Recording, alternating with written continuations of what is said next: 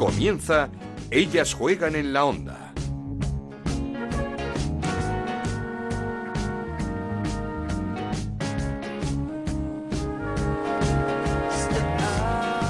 Tal? Bienvenidos una semana más a Ellas Juegan, este podcast de Onda Cero que dedicamos al fútbol femenino. Nos podéis encontrar en ondacero.es y en nuestra cuenta de Twitter en arroba Ellas Juegan OCR. Seguimos muy pendientes de esa decisión de la UEFA sobre la Champions femenina cómo terminará esta competición y cuándo. Esta semana el responsable de la sección femenina del Barça, Xavi Joana, nos daba pistas. ¿Será la última semana de agosto o la primera de septiembre? Ah, hay prácticamente unanimidad en que la competición tiene que acabarse. Ah, se están barajando dos fechas, que es finales de agosto, principios de septiembre, y será en un formato express, ¿no? Un formato express con un partido, un partido para cuartos, uno para semis y obviamente uno para la final. En el mercado de fichajes, el banquillo de la Real Sociedad ya tiene dueña. Natalia Arroyo dirigirá al equipo Churiurdi en la próxima temporada. Firma por un año, prorrogable según los resultados. Está feliz e ilusionada con este nuevo proyecto. Feliz, eh, es todo ilusionante, es todo, la verdad es que está siendo un día emocionante, unas últimas horas eh, de, recopilar sensaciones es algo que, yo estaba deseando desde hace muchísimo tiempo, con lo que eh, ¿no? he fantaseado y lo he fantaseado en, un club en el que encaje esa ambición que, que, yo llevo conmigo y en la que, en la que se pueda seguir creciendo y yo pueda aportar algo y creo que, que esa unión existe aquí, es, un, es, una gozada estar aquí, imaginar lo que se puede construir aquí y, y la verdad es que estoy encantada y muy, muy ilusionada. Por cierto, Natalia, segunda mujer junto a María Pri en los banquillos de Primera Iberdrola la próxima temporada. En el Betis, buenas noticias porque el equipo ha renovado hasta 2023 a una de sus perlas, a Rosita Márquez. En el Depor, Misa, la portera canaria, se ha despedido del equipo. Todo parece indicar que firmará por el Real Madrid. E incertidumbre la que nos dejan dos equipos como el Levante y el Valencia. El Levante ha comunicado ocho bajas, entre ellas Iván Andrés, Marta Corredera o Maitane, así como la de Sonia Bermúdez, otra de las leyendas ya de nuestro fútbol que ha decidido colgar las botas y a la que vamos a escuchar luego en la entrevista que le hizo Aitor Gómez en el Transistor. Más preocupante la situación del Valencia. Ha dado 10 bajas, entre ellas la de su emblema, la de Maripaz Vilas, máxima goleadora histórica del club, con la que vamos a charlar ya. Nos está esperando. Comenzamos. En Onda Cero arranca, ellas juegan en la onda, con Ana Rodríguez.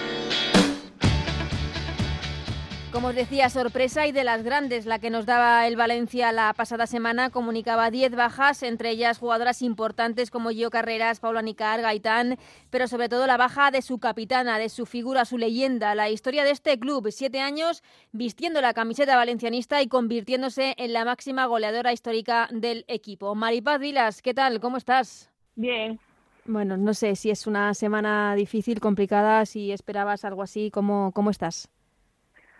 Pues a ver, realmente han sido dos días complicados, pero bueno, ahora ya eh, asentando mi cabeza y haciéndome la idea de que me tengo que ir de aquí. Mm, eh, ¿Cuándo fuiste consciente de que tenías que dejar el Valencia? ¿Cuándo, eh, ¿En el mismo momento en el que sale el comunicado? ¿Habíais negociado antes? ¿Cuándo es el, momento en el que dices, ostras, que me tengo que ir del equipo en el que he estado las últimas siete temporadas? No, a ver, todo el mundo estábamos esperando un poco a que se supiera qué pasaba con la competición para para bueno me imagino que el Valencia pues negociar con jugadoras porque dependiendo si se descendía o no negocias de una manera o de otra evidentemente. Y y nada yo pues eso yo tenía ofertas desde febrero eh, el club lo sabía y y bueno en todo momento yo me he esperado a, a tener esa conversación con el club porque creo que por respeto y, bueno, hacia, hacia el club. Eh, yo quería primero hablar con ellos y saber qué, qué, pensaban y, qué me iban a ofrecer y, a partir de ahí pues ya ver lo que, lo que era mejor para mí. Y nada, bueno, eh, una vez se supo lo de la competición, pues el club se empezó a poner en contacto con la, con la gente y cuando, bueno, cuando tuvimos la reunión, pues yo pensé, pues bueno, eh, que, iba a ser la reunión eh, típica que he tenido cada año, pues para ellos presentan su oferta y, y bueno, lo negociamos. Y no, la reunión simplemente fue pues para decirme eso, que, que no contaban conmigo el año que viene y que habían decidido no presentar una oferta de renovación. Entonces en ese momento me quedé alucinando. no te esperabas para nada eso. No, no, no, para nada, para nada. Aparte durante el año ya te digo que, que en alguna ocasión el, el Valencia habló conmigo y que, bueno, que estaba haciendo de lo malo que había sido el año y de que estaba yendo mal, que era de las jugadoras que, que más estaba dando la cara y que, que por su parte, bueno, que, que ya hablaríamos, pero que ellos tenían intención de renovarme. La- eh, Entonces, para mí fue una sorpresa, evidentemente. eh, por eso te digo que nadie te había avisado ni con semanas de antelación, oye, puede que No. pase esto, no. No, no, no. Eh, o sea, en su momento yo les dije en febrero, marzo, febrero, febrero fue, eh, me había llegado una oferta y bueno, yo se lo comenté porque al final le tengo un respeto muy grande al Valencia y siempre quiero ir de frente y, no hacer nada a las espaldas y, y nada más colgué con el otro club, le dije, tengo una oferta, nada, más que nada para que lo sepáis, pero tranquilos que yo os aviso solo y para que no os enteréis por ahí, pero bueno, que yo de momento no voy a firmar nada con nadie. Y, y nada, o sea, su respuesta fue que lo entendían, evidentemente, pero que, o sea, que ellos eh, en ese momento pues estaban en una situación complicada y que primero era saber si el equipo se salvaba. Y yo lo entendí, evidentemente. Y yo dije, tranquilo, yo me, yo me, yo me espero y, y no pasa nada. Y nada, pues como pasó luego lo del coronavirus y tal, pues eh, se quedó todo ahí en el aire, la competición y tal, todos los paró. clubes eh, esperando a ver qué pasaba con la competición. Y nada, cuando fue el momento de hablar, pues eso, fue sorpresa. La verdad que no, no, me, lo, no me lo esperaba. Ya. Entendí, o sea, respeté su, su planteamiento de por qué lo hacía. Y, ¿Y ya qué- está. o sea. ¿Qué razones te dieron? Nada, yo creo que un poco lo que la gente eh, piensa, o sea, que había, habíamos pasado ya varias jugadoras tres años duros psicológicamente y que bueno, que, que creían que era mejor pues prescindir de, de la gente que podía estar quemada y tal y cual. Y, y yo, bueno, pues, pues si lo creéis así de conveniente, o sea, yo soy una persona que en el campo doy mi 100%, esté bien, esté mal, psicológicamente, pero pe- que lo, lo respeto. Pero eh, al decidir eso, que estabais quemadas, que psicológicamente llevabais años complicados, mm, no sé si hubo una charla antes con, no sé si el entrenador o alguien eh, para ver cómo estabais vosotras de cara a un futuro proyecto del eh, club. No ha habido nada de, eso. No, a ver, durante el año ellos sabían que, que eh, sobre todo, por ejemplo, las cuatro capitanas, llevábamos años luchando con muchas charlas y tal, porque al final el equipo psicológicamente algo nos pasaba, llevábamos tres años raros y, y, er- y ya no era nuestra forma de trabajar ni, ni nuestra calidad eh, técnica, era más bien psicológico. Yo siempre lo he dicho que, que el equipo no reflejaba lo que trabajaba, que llegaba el día de partido y era como que un chip en la cabeza no nos funcionaba. Y, y bueno, y, y yo creo que las capitanas estábamos cansadas de luchar tanto, pero eh, en ningún momento dijimos de queremos dejar de luchar, o sea, No, no, y es lo que se ha visto en el campo también, quiero decir, Claro. no, no, es, no es solo que tuviese reuniones, sino que es, que es lo que se ha visto también en el campo, que las cosas no funcionaban, pero que no fuese por, eh, por ganas y por dejarlo todo en el, claro. en el, en el campo. Eh, Maripaz, ¿tu, ¿tu primera opción era el Valencia?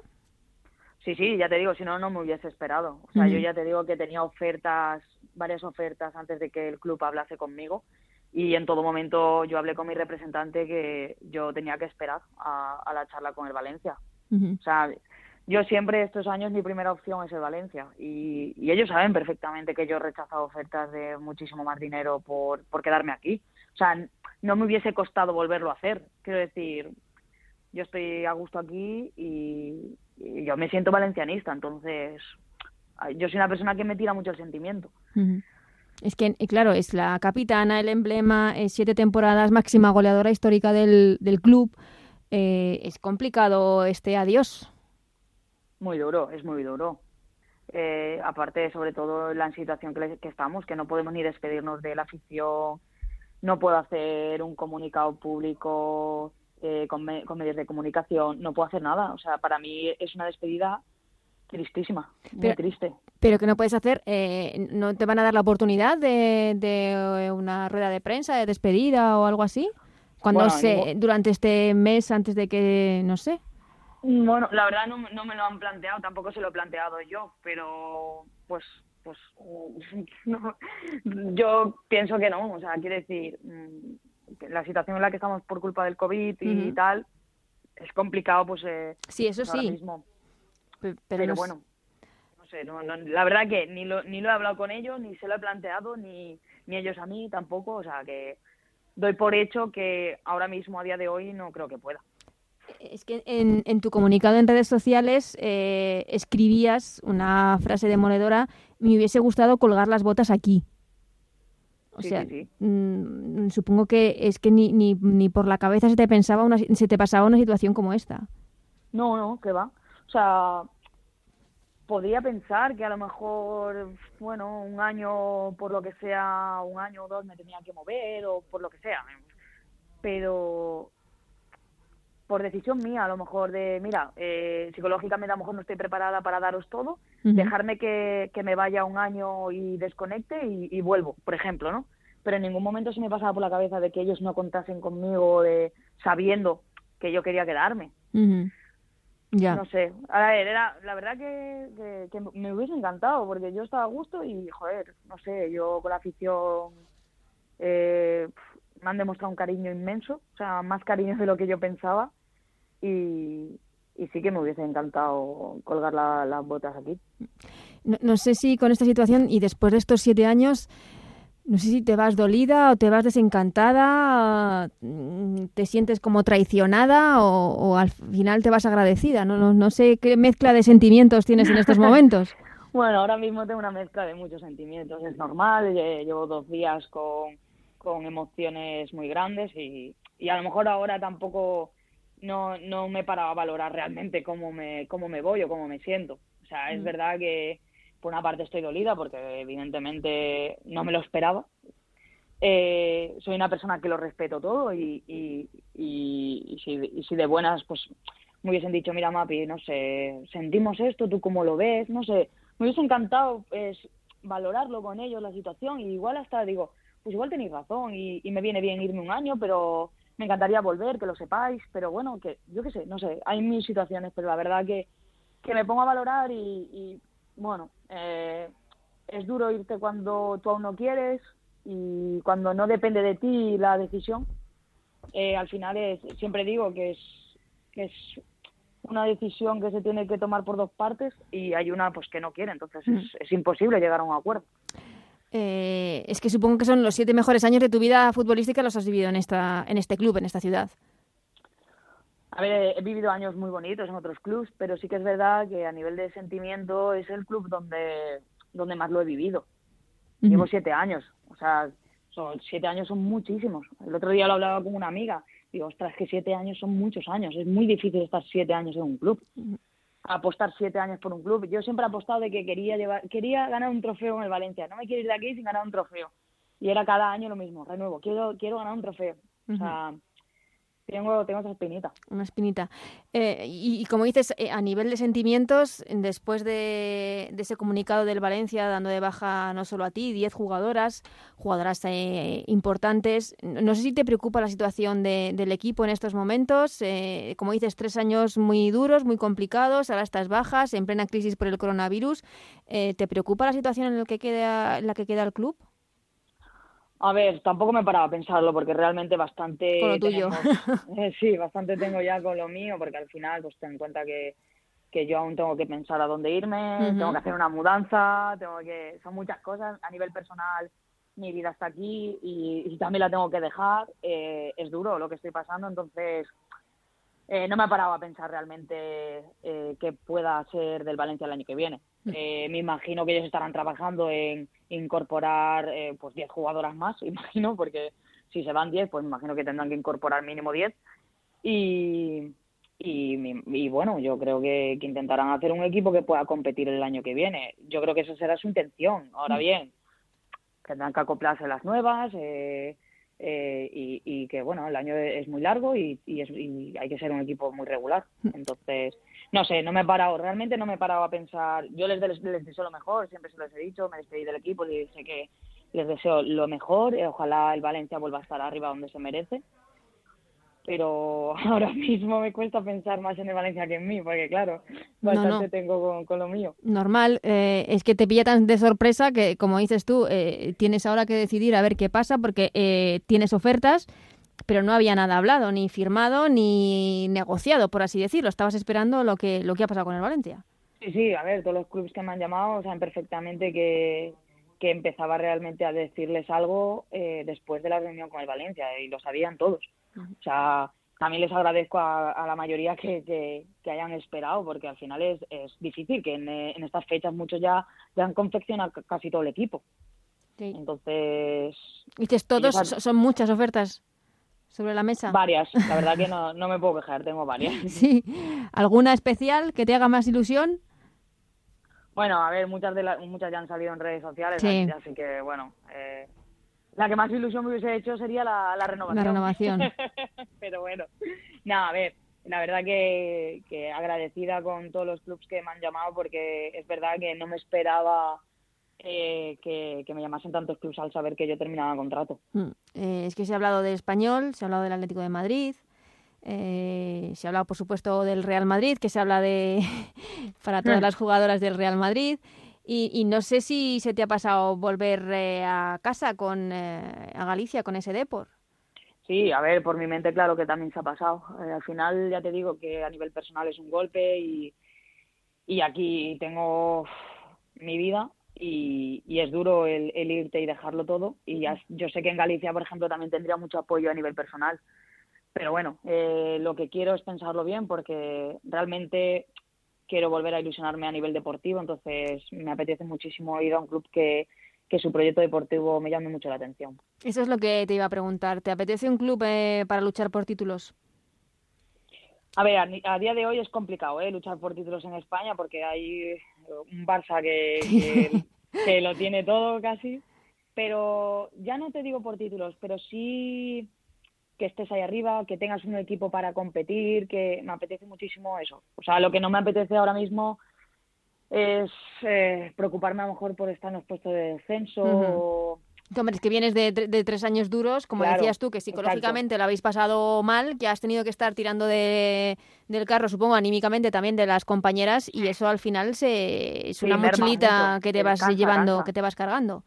Exacto. Entonces yo creo que ahora mismo yo lo pensé y, me merezco eh, estar bien, eh, ser feliz, disfrutar de este deporte y, y bueno, y, salir tranquila al campo a disfrutarlo, porque ahora mismo, o sea, yo lo que quiero es eso, disfrutar en el campo, volver a ilusionarme y, y competir. O sea, pues ya no te digo ganar títulos o no, pero competir sí. Seguro que, que lo logras, Maripaz. Eh, haciendo un repaso para, para, para, quedarnos con lo bonito de, de, estos siete años en el Valencia, ¿con qué te quedas? ¿Con echas la mirada atrás y el mejor recuerdo que te llevas? Uf, me llevo muchísimos. O sea, yo creo que hemos pasado por muchas cosas. Hemos pasado por una final de la Copa cuando nadie daba un duro por nosotras. Hemos quedado terceras eh, en una liga que ya recuerdo muy dura, y es, fue un año espectacular. O sea, yo creo que fue mi mejor registro goleador también, con 31. Eh, me quedo a nivel individual pues con haber conseguido superar a Villa, entrar en la historia del Valencia. Sí, sí. con muchas cosas me mm. quedo, o sea, sobre todo eh, va a ser, vas a decir, ostras, no, pero yo me quedo con las personas que me llevo. Mm. O sea, en el club me llevo a muchísimas personas, muchísimas, y con el cariño de la afición. O sea, el cariño que he recibido estos días ni me lo imaginaba. Eh, creo que es el mayor regalo que me puede dar la afición de Valencia. yo creo que es algo, algo muy merecido el, cariño de, la afición valencianista para una jugadora que, como dices, máxima goleadora histórica, que lo ha dado todo en el campo, que ha tirado del carro las últimas temporadas. Maripaz, termino. Eh, ¿Qué te ha parecido que se haya terminado la competición de, de esta manera? Cerrojazo y hasta la próxima. Hombre, creo que a ninguna jugadora nos ha gustado. Eh, es complicado, es una situación nueva para todo el mundo. A mí me hubiese encantado terminar la liga, pero puedo entender que seguramente no hubiese sido viable porque las medidas que se proponían eran un gasto brutal. Pero yo creo que las jugadoras lo que más nos ha podido doler es que ni siquiera se haya estudiado un plan de, de vuelta, un protocolo. Entonces, ah, se puede estudiar y y, bueno, y, habrá clubs que digan, pues mira, no es viable. Entonces, pues si no es viable, fuera, cerrojo y, y listo. pero el que no se haya ni estudiado un protocolo de vuelta, yo creo que es lo que más nos ha, nos ha molestado.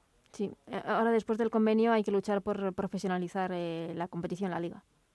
Sí. Es una lucha tras otra, parece que no acaba nunca. Exacto, eh, parece que ¿Ves? Es que eso también cansa tiempo. No me extraña. Pues es una temporada que parecía que después del Mundial el fútbol femenino iba a venir para, para arriba y entre problemas con las televisiones, el convenio, eh, se televisan partidos, la huelga, la no firma. Bueno, se firma el convenio, viene el coronavirus y de repente se cierra la liga. Es que sí, eh, como dices tú, cuesta al final. Sí, sí, no, eh, ya te digo que, que, cuesta, es una lucha constante. Pero bueno, yo ya te digo que creo que he nacido para luchar por el fútbol femenino. soy de una generación que también hemos vivido calamidades y soy parte de esa generación que, que bueno ha hecho que el fútbol femenino crezca y seguiré luchando hasta que bueno bueno incluso cuando deje el verde intentaré luchar también fuera del campo por el fútbol femenino ya te digo yo lo que te digo que el Valencia no, no digo un adiós eh, siempre digo que ojalá sea un hasta pronto porque me encantaría volver ya sea como jugadora, como entrenadora, como, no sé, al club, ¿no? Sí, como parte de la directiva, ese, o sea, me encantaría poder ayudar muchísimo al, Valencia, o sea, creo que, que puedo darle mucho y, y yo tengo un sentimiento por el Valencia que me siempre digo que ojalá vuelva. Pues ojalá y sobre todo para el bien de, del Valencia y del valencianismo, porque experiencia y como dices tú, una persona luchadora y que sabe tanto del fútbol femenino como tú, uh, hay pocas y cualquier ayuda desde luego sería, sería bien recibida. Maripaz Viras, muchísimas gracias por este ratito, eh, que vaya lo mejor, que, que, elijas bien entre, entre ese abanico de ofertas y que sobre todo te veamos la próxima temporada disfrutar del fútbol. Muchas gracias a ti. Esto es ellas juegan en la onda, el podcast de Onda Cero, en el que te contamos todo lo que pasa en el fútbol femenino.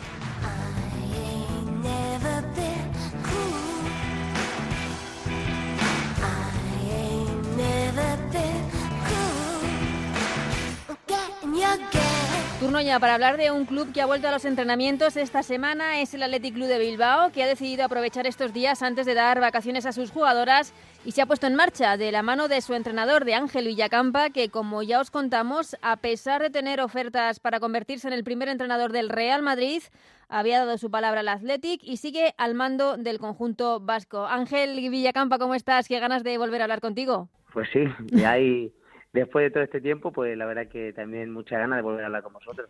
Y además de que has vuelto a entrenar, está el Athletic Club de Bilbao ha vuelto a los entrenamientos.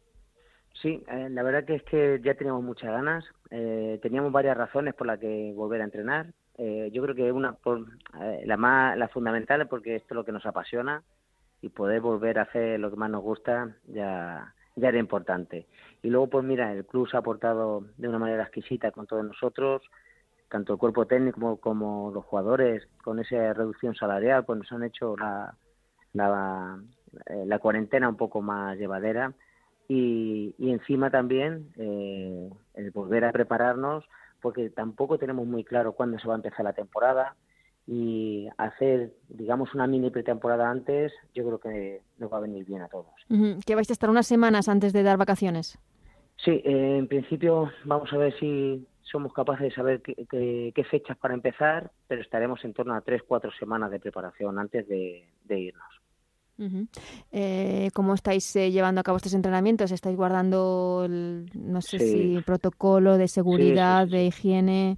Sí, sí, sí. La verdad que eh, hemos empezado con grupos reducidos, siempre siguiendo el protocolo del servicio médico y hemos empezado con grupos reducidos y lo importante era empezar a tener esas sensaciones, metiendo con los diferentes trabajos, tanto físicos como técnicos. Y, y bueno, eh, la idea es, es, que no haya ningún tipo de problema y que vayamos creciendo en, complejidad y en carga de los entrenos. Eh, Tú también te, te disgustaste, por decirlo de alguna forma, cuando se dio carpetazo a, a la temporada. Pues a ver, es verdad que esta decisión es compleja porque muchos entrenadores nos hemos, hemos dicho que eh, no nos gustaría estar en la piel de la gente que ha decidido dar ese carpetazo, pero eh, yo por mi parte me hubiese gustado terminar, claro, porque mm. empezar eh, una liga y no terminarla, pues te deja un sabor a, un poco agridulce. A nosotros encima creo que nos pillaba en el mejor momento de la temporada, en el momento que estaba el equipo con, eh, con, unas sensaciones y, realmente con un sello muy reconocible y eso pues nos hacía eh, realmente sentirnos muy muy confiantes de que podían llegar grandes cosas, pero bueno, eh, al final se dio por terminar todas las ligas, aquellas que no tenían que jugar el playoff y bueno, sin más, lo hemos acatado, lo hemos acatado como deportistas que somos y, y realmente felicitar al Barça porque fue el mejor equipo de todos, estaba más que demostrado. Y, a pensar ya al siguiente, sí, pero sin más ya. Eh, no sé si te hubiese gustado que la, liga tuviese un poquito más de independencia con respecto a la federación o mm, ser un poquito más profesional para poder... Quizá la decisión no hubiese sido la misma, ¿eh? que yo no digo que no hubiese sido la misma, pero quizá el, el, haber intentado un mínimo de... haber intentado poner un cierto protocolo de vuelta, no sé, Sí, eh, bueno, yo, creo que se han valorado varios escenarios y al final el que menos el que menos riesgo se corría es con el que han, decidido tomar eh, ese camino. Porque yo creo que también valoraron en todo momento el poder jugar. De hecho desde la asociación de clubs también se hizo esa petición de poder de poder jugar. Y esto lo que nos tiene que valer es para para seguir dando pasos hacia adelante para profesionalizar de una vez el fútbol femenino. Así que, bueno, eh, yo creo que son pasos que tenemos que ir dando para que no vuelva a suceder.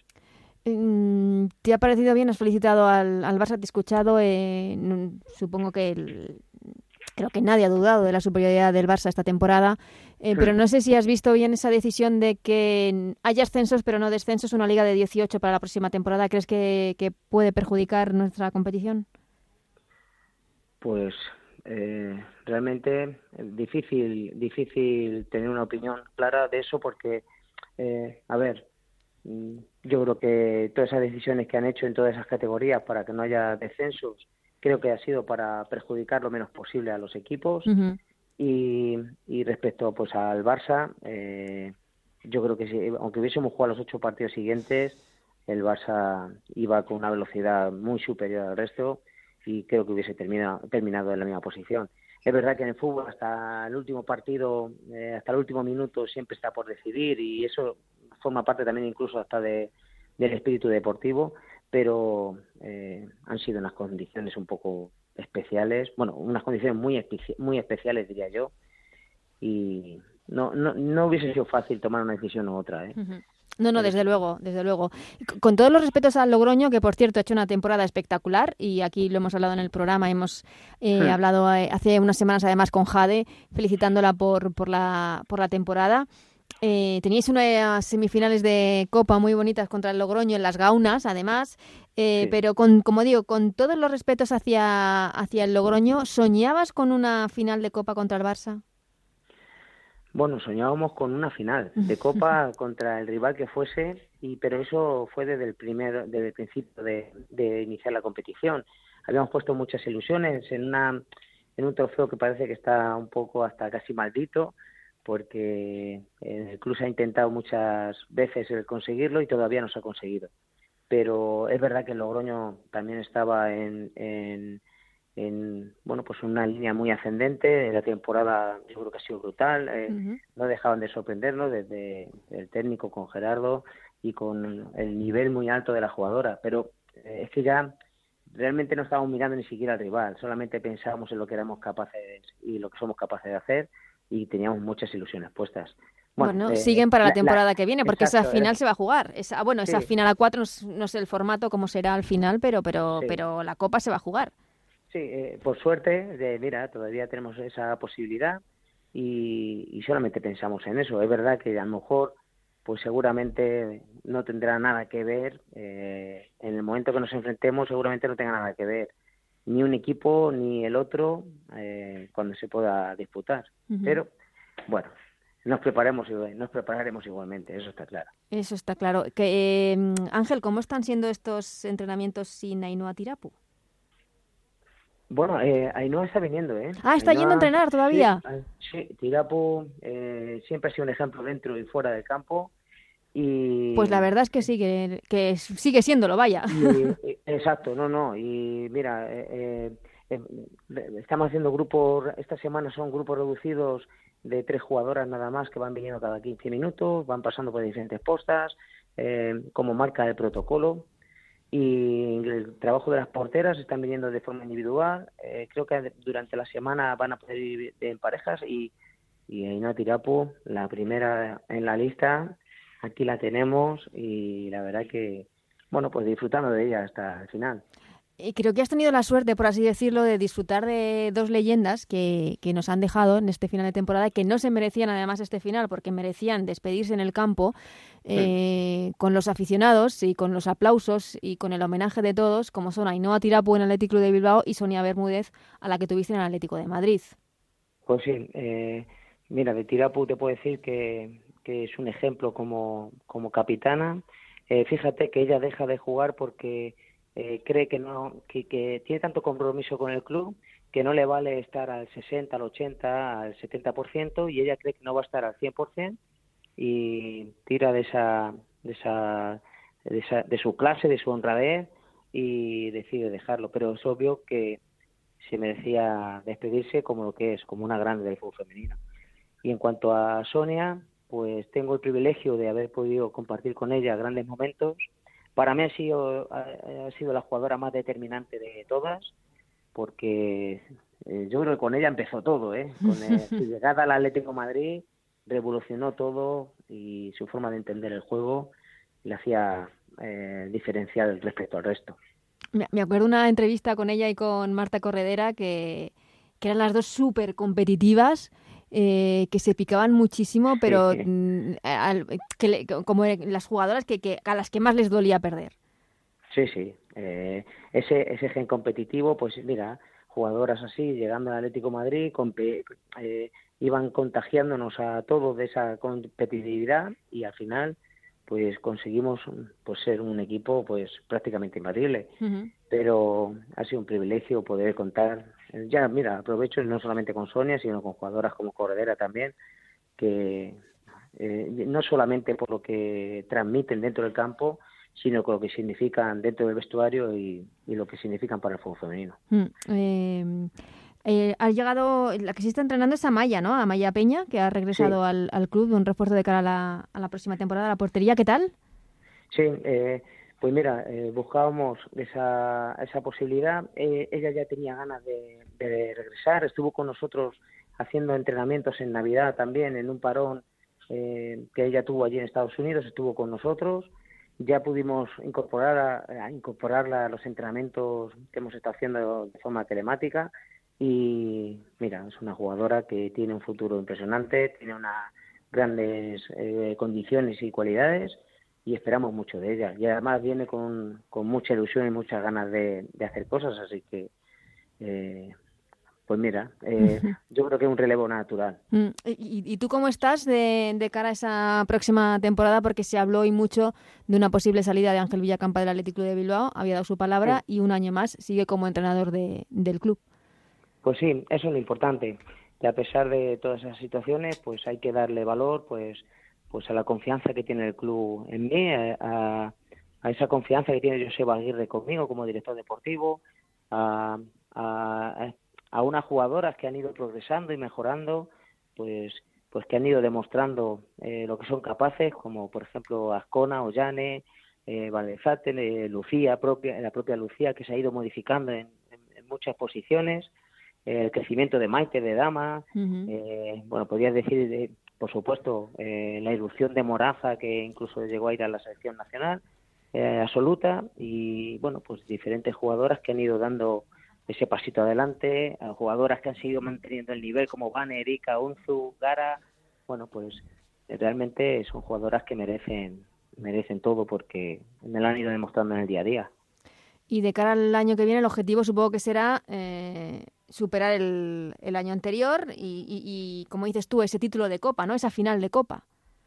Pues la Copa es obvio que somos un club copero y no podemos pensar de otra manera. Y respecto al objetivo del año que viene, pues ya estamos viendo lo que está pasando en el resto del club, que cada vez se mira más fuera que dentro, mm. y eso nos hace eh, autoexigirnos mucho más. Eh, me preguntaban por la plantilla del Barça y ese nivel que tiene de que iba ganando a todos los equipos. Eh, a mí lo único que me produce eso es eh, las ganas de prepararnos más y mejor para poder competir eh, de una manera más equilibrada cuando nos volvamos a enfrentar. Así que es un reto importante porque aquí no podemos ir al mercado internacional, ni siquiera al mercado de, de al lado para, para poder ir fichando, sino que lo, lo que tenemos que hacer es, potenciar lo que tenemos hasta el punto de que podamos competir con cualquier equipo. Una de las renovaciones más importantes eh, para potenciar, como dices tú, lo, que tiene el Atlético de Bilbao es esa perla, es eh, Ana Azcona, que desde luego ha dado, un, no sé si te lo esperabas, el, salto que ha dado esa temporada.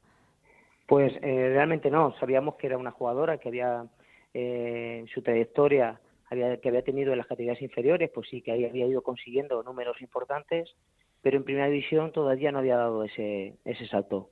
Eh, yo creo que explosionó en el día de Anoeta, nos mostró su, hmm. lo que era capaz de hacer y a partir de ahí pues se convirtió en una pieza indiscutible para nosotros.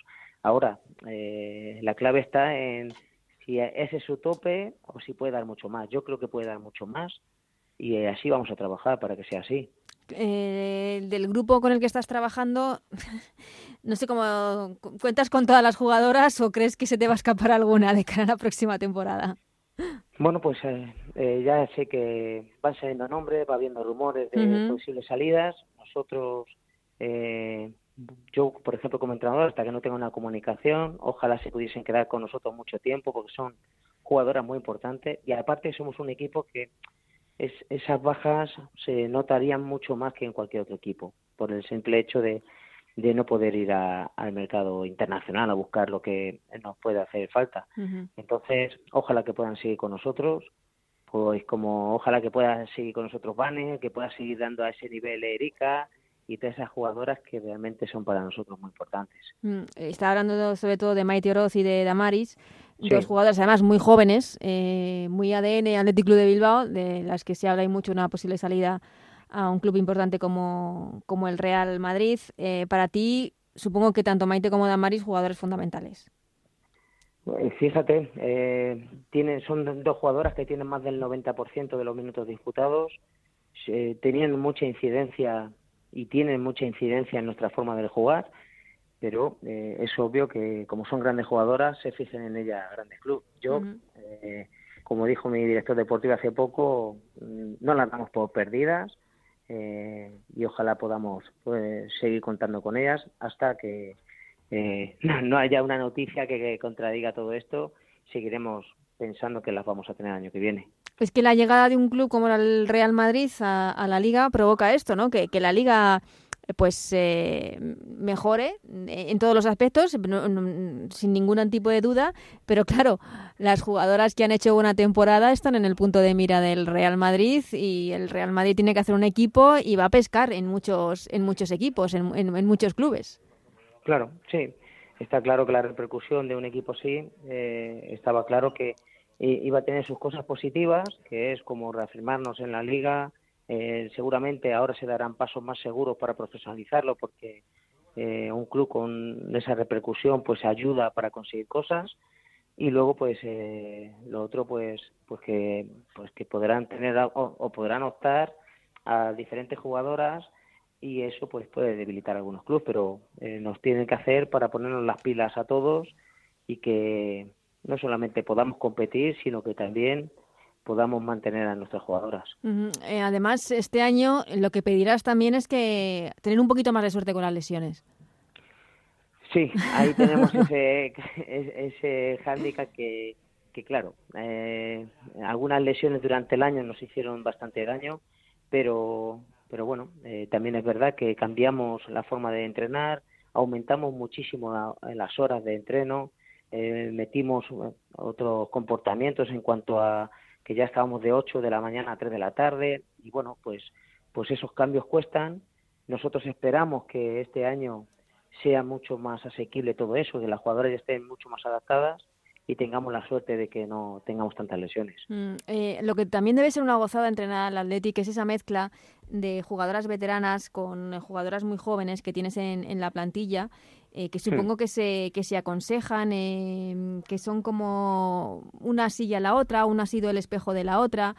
no sé si Erika es un referente para, para todas las demás. ¿Cómo, ¿Cómo se vive desde dentro este distinto tipo, esas distintas generaciones que hay dentro del, vestuario del Athletic?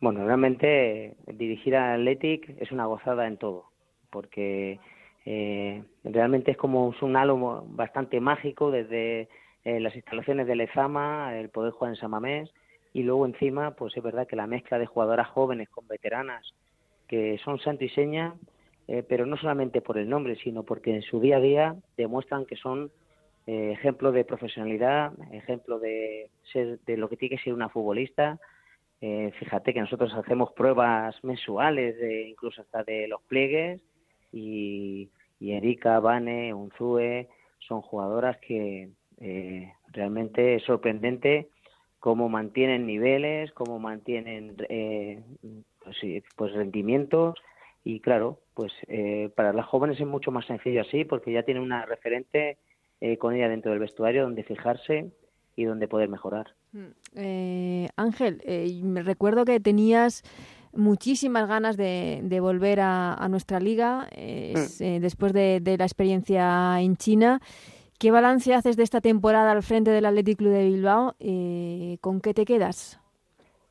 Pues sobre todo me quedo con la capacidad de revertir situaciones complejas del equipo, porque empezamos realmente mal, eh, pero muy mal, eh, no solamente por las lesiones, ni siquiera por los resultados, sino por la sensación que teníamos y, sinceramente el equipo se unió, se juntó, se, se, tuvimos esa idea común entre, entre jugadoras, cuerpo técnico, de cómo revertir la situación y nos costó mucho. Y lo único que es verdad que cuando llega el parón llevamos siete partidos invictos, y estaba el equipo con una sensación de, de una tendencia de, de, subida clara y sobre todo ilusionado de poder conseguir eh, al menos llegar a la final y ya, pues por supuesto, pensar en conseguir esa copa. Pero eh, me quedo con esa, con esa capacidad de revertir la situación del equipo. Porque realmente mm, eh, me hizo ver que todo merecía la pena, porque eh, no lo pasamos bien, ¿eh? No lo pasamos bien porque tienes expectativas, tienes mucha ilusión en conseguir cosas y cuando no van saliendo las cosas como uno pretende, pues no estaba acostumbrado a esa situación, estaba acostumbrado a, bueno, pues a, una línea de victorias consecutivas y, conseguir derrotas consecutivas, pues mira, me hizo revertirme a mí también, eh, buscar la, mejor versión también y, y encima, pues pues eh, con, un equipo, con un club y sobre todo con un vestuario que dé un paso adelante, confianza hacia mí y, y en resultados que fueron llegando después que me hicieron sentir muy, orgulloso y que, mira, eh, por eso digo que todo, todo lo que eh, realmente es muy emotivo o, es una pasada poder dirigir a este club porque coge mucha mucha importancia, mucha relevancia a todo lo que se consigue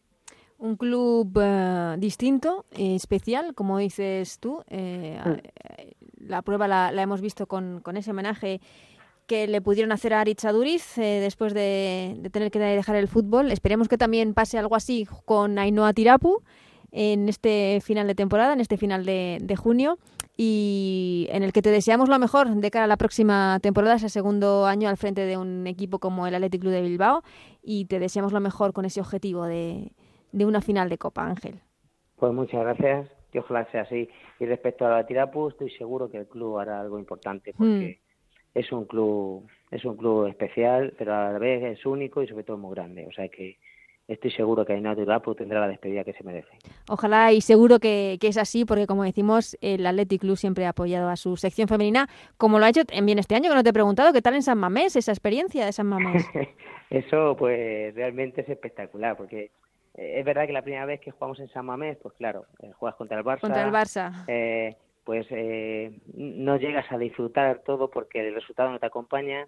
La segunda vez que jugamos, que fue en, en, cuartos de Copa contra el Tacón, contra el Club Deportivo Tacón, pues eh, ya lo disfrutas de otra manera porque te acompaña el resultado. Aparte, hicimos cosas bastante buenas durante el partido y, sinceramente inolvidable, vamos.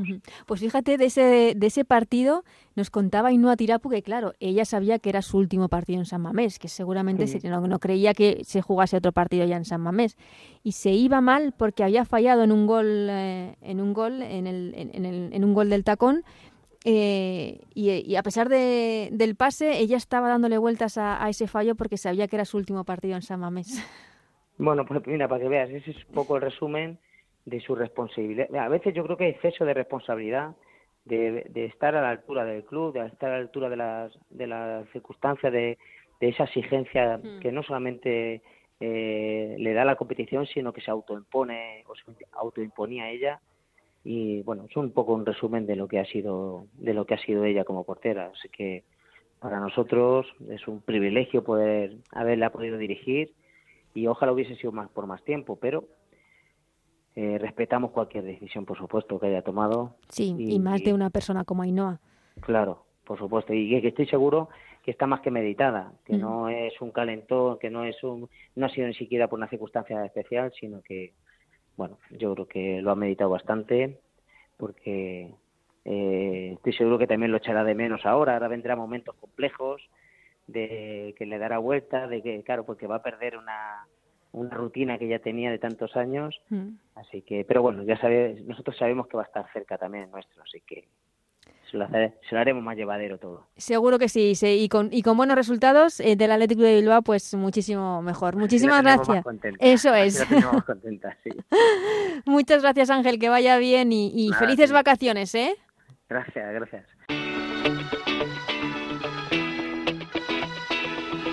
Seguimos con Ellas Juegan en la Onda con Ana Rodríguez.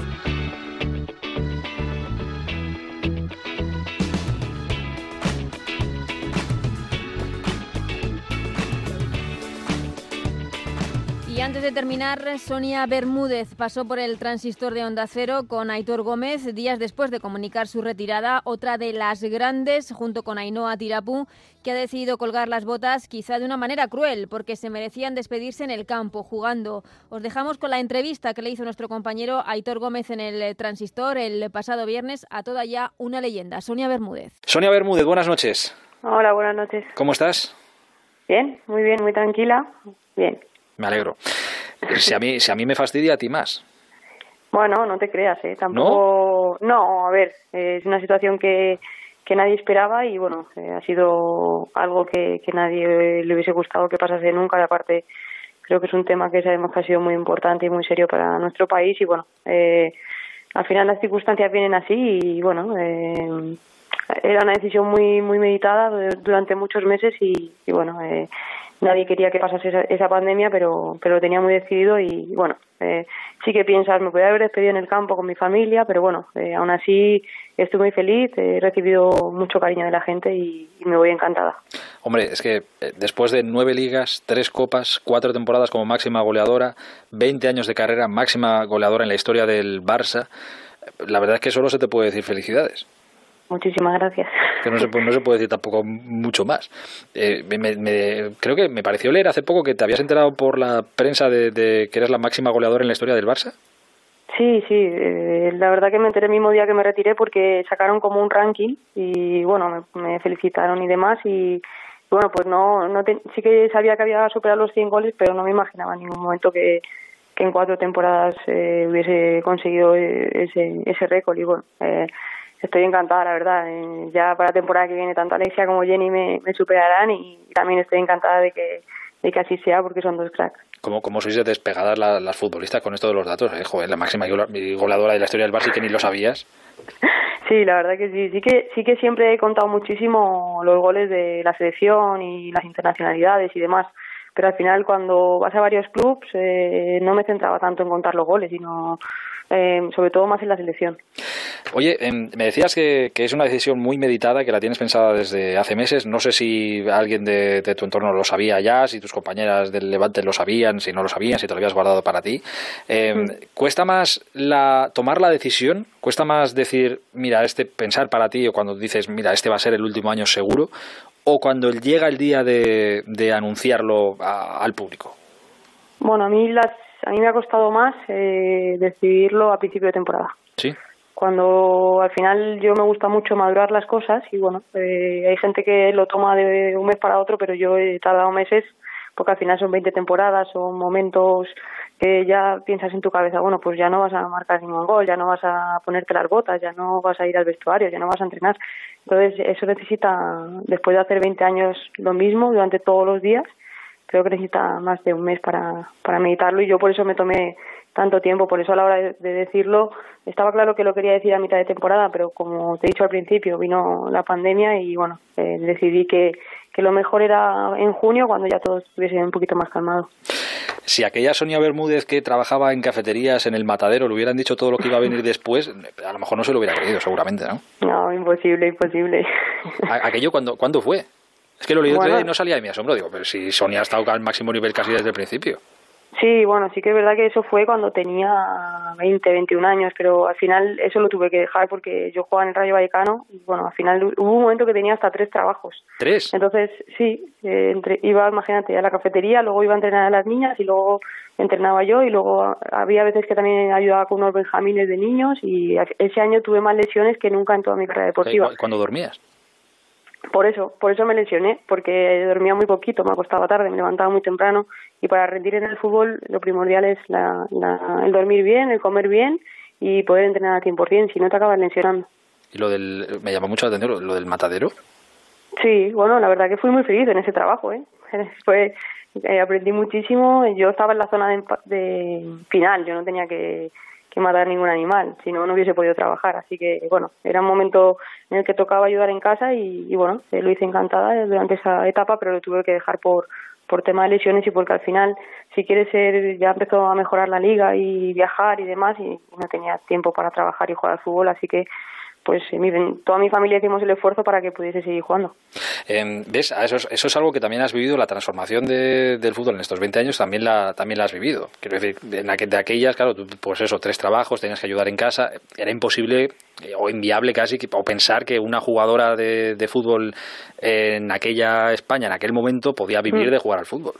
No, era imposible, era imposible. Esto te hablo que fue hace más o menos 12 años o por ahí. Entonces era, era muy complicado. Pero bueno, eh, a día de hoy yo me alegro de que las cosas han cambiado muchísimo. Ahora tenemos una liga muy, muy bonita. Yo creo que va a seguir creciendo y yo creo que para la generación que viene va, va a ser algo que todavía ni sabemos lo que, lo que será y será será bonita y yo creo que podrán vivir hasta del fútbol. Bueno, hoy ha dicho el, el ministro Uribes, parece que se ha comprometido de alguna manera a, a intentar que la Liga Iberdrola sea declarada profesional también, lo cual tampoco parece un buen paso, ¿no? Sí, es importante, pero siempre lo digo, ¿no? Al final está muy bien la palabra profesional, pero sí que es verdad que nuestro fútbol necesita campos mejores, eh, mejores eh, instalaciones, eh, vestuarios propios, eh, cositas más básicas que, que, bueno, que toda esa palabra conlleve y, y, bueno, la podamos vivir no solamente que también se mejore económicamente, pero creo que hay que dar muchos pasitos para que también la palabra profesional abarca muchísimo.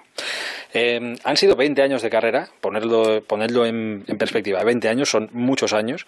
Eh, Claro, si te pregunto por eh, momentos buenos, que imagino que estos días te lo habrán preguntado 780 millones de veces, y claro, se lo preguntas a una persona que ha ganado nueve ligas, tres copas, eh, ha sido pichichi cuatro temporadas, etcétera, etcétera, pues claro, me va a decir, no, pues claro, los títulos eh, son especiales. Si te pido que vayas un poquito más allá y me recuerdes algo más, más concreto en el momento en el que recuerdes que fuiste inmensamente feliz en el fútbol, pero que no fuera levantando un trofeo, que eso es muy, mm, casi muy típico. Sí, pues mira, la verdad que no te iba a decir ningún trofeo, te iba a decir... Ah, joder, pues entonces, mira, me cargo todo el discurso. te iba a decir eh, el día que debuté con la selección y cuando jugué el Mundial. Mm, cuando me vi que estaba en la lista y me vi ya en Canadá y en el 11, encima del primer partido tuve la fortuna de ser titular y ese momento que suena el himno y te ves allí de pie y dices, pues esto es lo máximo, lo máximo que puedo aspirar y, y bueno, pues piensas en toda la gente que has tenido cerca y que, te ayuda para llegar hasta ahí. Fíjate que es, es eh, o sea, entiendo lo que me dices, ¿eh? y tiene que ser un momento muy, muy especial, porque debe ser lo máximo jugar con tu selección y encima un mundial, pero claro, con todo lo que vino después, todo lo que se generó a raíz de ese mundial, cómo terminó, cómo fue la, la cosa, digo, mira, pues igual lo mejor y lo peor fue en el mismo campeonato. No, no te creas, ¿eh? Al final son etapas. Sí que es verdad que yo creo que una vez que lo dimos todo en el Mundial, vas allí contra la ilusión, pero estaba claro que no nos habíamos preparado como tocaba. Y bueno, al final también yo creo que en el momento que España está en lo más alto es cuando realmente tienes más fuerza y puedes hacer cosas eh, para cambiar cosas. Entonces, éramos un grupo unido y, bueno, después de 27 años creíamos que, España a nivel nacional necesitaba un cambio y bueno, eh, yo creo que a día de hoy tiene mejores condiciones. Eh, España es una de las potencias y yo creo que dentro de poco todavía estaremos arriba. Me voy al momento contrario. Eh, me di cuenta el otro día, preguntándole a, pues casi una charla muy parecida a esta, con Ainhoa Tirapu, la portera del Athletic, también anunciaba que, que se retira temporada. me, me di cuenta que hay cosas que cuestan a lo mejor en el momento contarlas, pero que mm. luego cuando pasa el tiempo, en el caso de Ainhoa, por ejemplo, mira, ya pongo punto y final y a lo mejor cuesta menos decir ciertas cosas. Ya me contó que, que hubo un momento en el que lo pasó muy mal, porque ya bueno, muy autoexigente y demás, y que, pues, de hecho creo que me llegó a decir que no fue depresión, pero que ahí, que ahí estuvo en un momento muy concreto de, su carrera. Eh, después de tantos años, ha habido momentos infinitamente buenos, ¿Ha habido algún momento también infinitamente malo? No, no, tiene por qué ser lo mm. mismo que Ainhoa, ¿eh? pero ¿ha habido algún momento infinitamente malo? Sí, te voy a ser sincera. Cuando no me vi en la lista de la Eurocopa lo pasé mal. Pasé ese verano mal y no pude ver los partidos, pero a día de hoy eh, lo tengo muy muy asumido y bueno, al final pienso que, que no me tocaba ir y, ya está, y lo asumo. Así que creo que he tenido una carrera envidiable, exitosa y, y me quedo con eso. He tenido la suerte de ir a la Eurocopa, de ir a un Mundial y bueno, de vestir esa camiseta en 73 ocasiones que, que nunca me imaginé en mi vida que la podía vestir en una ocasión. Ostras, ese, mira que has conseguido cosas con, con los clubes, ¿eh? pero te escucho hablar de, de, la selección y no te veo, pero te estoy imaginando como con los ojos como hasta brillantes. Hombre, la selección es lo máximo, ¿no? Al final eh, tú en tu equipo das el 100% y quieres ser la mejor para poder llegar allí. Al final eh, a la selección van los mejores. Entonces, eh, representar a tu país en un mundial, en una Eurocopa, es el deportista. Al final, yo desde cuando era pequeña mi sueño era ese, ser el objetivo final es la selección. Entonces, eh, pues bueno, cualquiera le, hubiese encantado poder haber ido. Pero bueno, yo me considero una afortunada, he, conocido gente increíble en todos los equipos que he estado y, como te digo, la selección eh, he ido 63 ocasiones y, y bueno, la verdad que me, me voy feliz. ¿Eres de, ¿Eres de guardar recuerdos?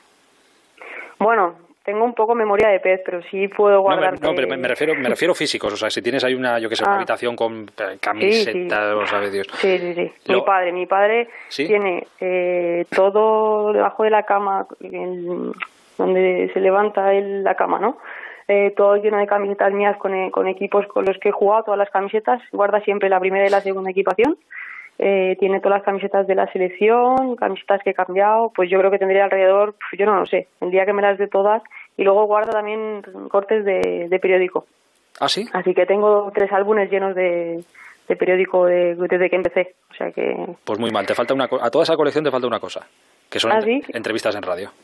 Eso es verdad. Claro. Eso es verdad. Tendría que recopilarlas. Tienes toda la razón. Pero eso va a ser más complicado, la verdad. Ah, tú nos, tú nos lo pides y nosotros te las mandamos. Ahora, claro, tendríamos, ya teníamos que buscar muchas, que 20 años, claro, da para mucho, imagínate. Pero bueno, esta si quieres yo te Pues bueno, tenéis deberes. nos ponemos a ello. Em, la, la, última que te hago. Eh, estás, eh, entiendo, entiendo que sí, porque es una decisión muy meditada y de mucho tiempo, pero ¿estás preparada para cuando en la nueva normalidad o lo que sea lo que nos venga ahora, levantarte un día y, decir, pues ya no tengo que ir a entrenar, ya no tengo partido el fin de semana, ya no tengo que viajar, ya no hay concentraciones? Sí, estoy preparada, preparadísima. Llevo muchos meses preparándome para ello y estoy preparada, sí. ¿Y no te ha supuesto así? Pues mucha gente dice, pues la verdad es que estoy nervioso, me da un poco de respeto, mucho un poco de mm. miedo incluso. Ya, ¿sabes qué pasa? Que como ha venido el confinamiento, he tenido que estar en ah. casa ya dos meses sin poder pisar el campo. Entonces parece como que, como que me he ido preparando, ¿no? Como que la vida me ha preparado en plan tranquila que ya te confino y ya no puedes.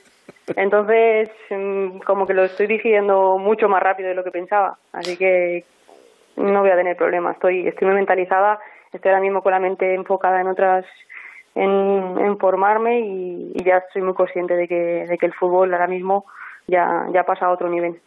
Eh, ese que quiere seguir ligada al, mundo del fútbol, ojalá así sea, porque yo mm. creo que la gente que ha vivido mucho tiene mucho que, aportar en cualquier ámbito. Em, durante mucho tiempo, tú cuando empezaste, bueno, no lo sé, porque aquello era muy diferente. Yo no sé si tú llegaste a tener o tenías algún referente o alguna figura, pero aquello era muy diferente. Ahora, eh, repasando los mensajes en redes sociales que te han llegado desde que lo anunciaste el miércoles, yo he visto muchas, eh, muchos mensajes que decían, bueno, Sonia Bermúdez, una leyenda del fútbol femenino español, una, eh, un ejemplo a seguir. En eso te has convertido ahora. Me gustaría preguntarte, y ya con esto termino, ¿cómo te gustaría que se te recordara? Bueno, me gustaría que se me recordase como una, siempre lo he dicho, al final todos los mensajes que he recibido me quedo sobre todo con lo que compañeras que he tenido que me dicen gracias por un consejo que me has dado en un momento determinado, por tu exigencia, porque me has hecho mejorar en esto, me quedaría con eso. Y con una jugadora que lo ha intentado dar todo siempre en el campo.